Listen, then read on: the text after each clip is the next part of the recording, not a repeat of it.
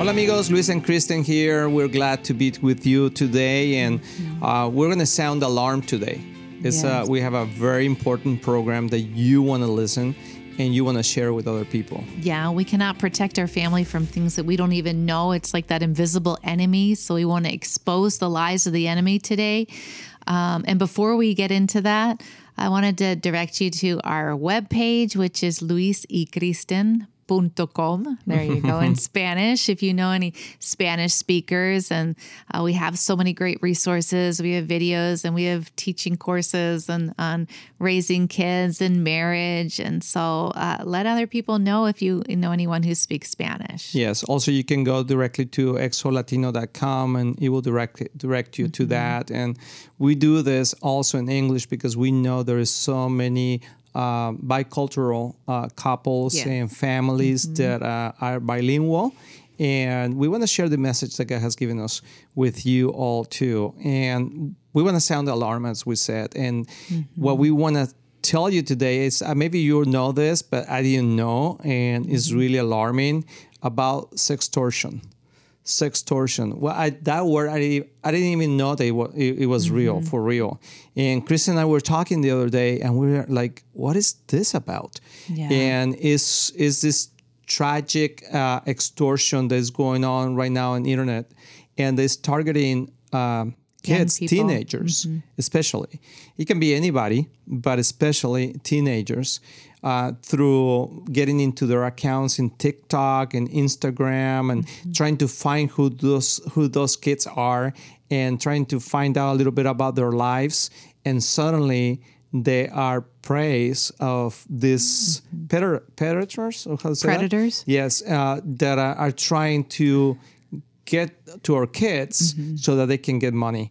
But the point is that, as we're going to explain how that works in a, in a, in a bit, but the point is that it, it is so dangerous that not just it's about the money, but also can be dangerous to the point that they can take their lives. Yeah, and so we have we've been t- talking to our kids, or we. I'm saying we as a culture. The word has gotten out there about predators online, um, pedophiles um, going after our children and wanting you know sex from them and and uh, intimacy with them. But now this has taken it to a completely different direction because now these are older teens generally in high school, uh, young men that are being targeted, and they're not after sex; they're after money. Right. And so they're going after that that same vulnerability, but it's the sexual temptation. And so they're pretending to be young girls, um, young attractive girls. They're they're hacking accounts and using young girls' accounts, pretending to be them, chatting with these young men, um, getting them to send photos of themselves or in compromising situations, sexual uh, situations, getting a hold of that material. They they get the video or they get the Pictures. the, the pictures and they're recording them. So they have them recorded and then they contact this young person saying, Hey, I've got these pictures of you.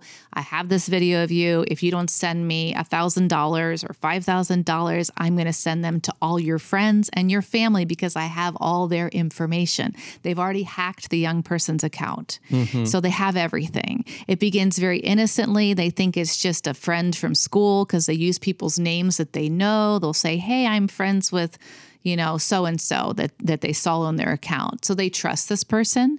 They think they're part of the same friend circle. Yes. Um, then they began hitting on them, interested in them, and then the conversation goes from innocent to uh, more sexual until they actually entice them into sending um, compromising making them do things Yes. that they, they will compromise them. Exactly. And then once they've got that, then the bribery starts. They begin extorting them.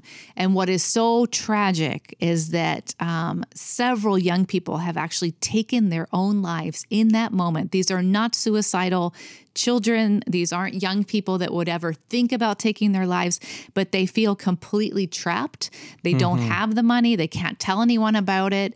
and they realize that they're going to be shamed in front of the world Mm-hmm. with um, the, these photos or these images that are out there.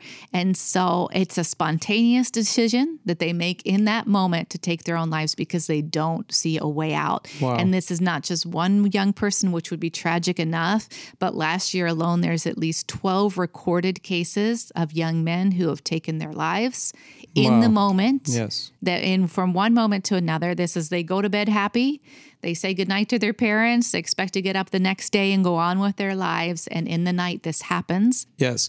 And it is so like uh, progressing so fast mm-hmm. that just just last year, uh, the FBI has like 7,000 uh, reported cases, reported cases mm-hmm. of this. And out of those 7,000, that it must be more than that, but it's just what people had the courage to call the FBI and say this is happening, etc. And out of those 7,000, 3,000 victims like yeah, um, kids not, that fell for yeah, it, fell for it, or that uh, they pay it uh, some money, mm-hmm. or and out mm-hmm. of those mm-hmm. three thousand, they had like twelve cases. that they these kids took their lives, yeah. and this is not going to stop i mean the enemy is after this generation is Yeah. after kids and with all this concept of explore your sexuality and just be who you want to be and do whatever you want mm-hmm. is opening the door to the enemy to come into mm-hmm. the rooms of our kids. Yeah, their bedrooms uh, at night. yes and uh, it's not just the oppressor it's also the assassin somebody that can come in and take the lives of our kids Yeah. virtually mm-hmm. and that's that's that's to sound the alarm. And as we i mean there's some some of those cases one of the cases that we read uh, and kristen was uh, sharing with me is this this kid uh, is a christian boy i mean healthy about to graduate and suddenly he goes to his room after saying goodnight to his parents and he gets engaged into this conversation uh, in the beginning thinking that he's just building a relationship with someone in an innocent way. And it goes to the point where he does something that compromises his integrity. And then they start like asking him for money and he doesn't know what to do and he gets a gun and can kill himself. That's tragic yeah and, these these are people organized crime. Yes. This is not like just some guy sitting on the other end They who- know what they're who's doing. bored and doesn't know what to do and says oh i'm going to terrorize a young person. No. These are organized crime units. They're professionals in what they're doing. They're extorting hundreds of young people. Well actually these people were from africa. Yep. They uh-huh. have no mercy. In this case, the FBI was reading the, reco- the the phone, the phone records, and the the texting back and forth, or the internet records, I guess they were, and and they he said, "I don't have any money. I have nothing to send you. Please leave me alone. I feel like I'm going to kill myself." And the person said, "Well, go ahead, kill yourself. You don't have any other way out." That's exactly what you should do because I'll never leave you alone. And he, he begins to harass him and harass him to push him to that. to the point that he did it There's no And, uh, mercy. there is no mercy, and so how are we going to resolve this? Mm-hmm. Because uh, we, I mean, the, the the whole concept is so tragic, and but we need to have open communication with our kids. There is Yes. not, I mean, at this point in our life, should not be any taboo about sexual things Mm-hmm. because uh, some some people don't feel comfortable talking to their kids about sex, and they Mm-hmm. used to say, "Well, the, the school will teach you." Now the Mm-hmm. school is not our friend on that area, right? And so who's going to tell them? And if we don't talk to them, we don't say, you know, we need to talk about these things and give them an alert. Like there's a verse that I want to share with you. Uh, it's in uh, First John uh, two sixteen that says, "Do not love the, this world or the things of the world or that offers you." Sorry, for when you love the world, you do not have the love of the Father. And then it says this: He offers a craving uh, for physical pleasure, a craving for everything we see. And it keeps going, a pride for whatever we possess and all that. But the point here is that it's, a, it's like an intense desire for the things that we see. And we need to let our kids know that there is going to be these traps that are, the enemy is trying to put in front of us for the intense desire Yeah. of wanting to see things. And but we need to put limits. And we need to offer them grace.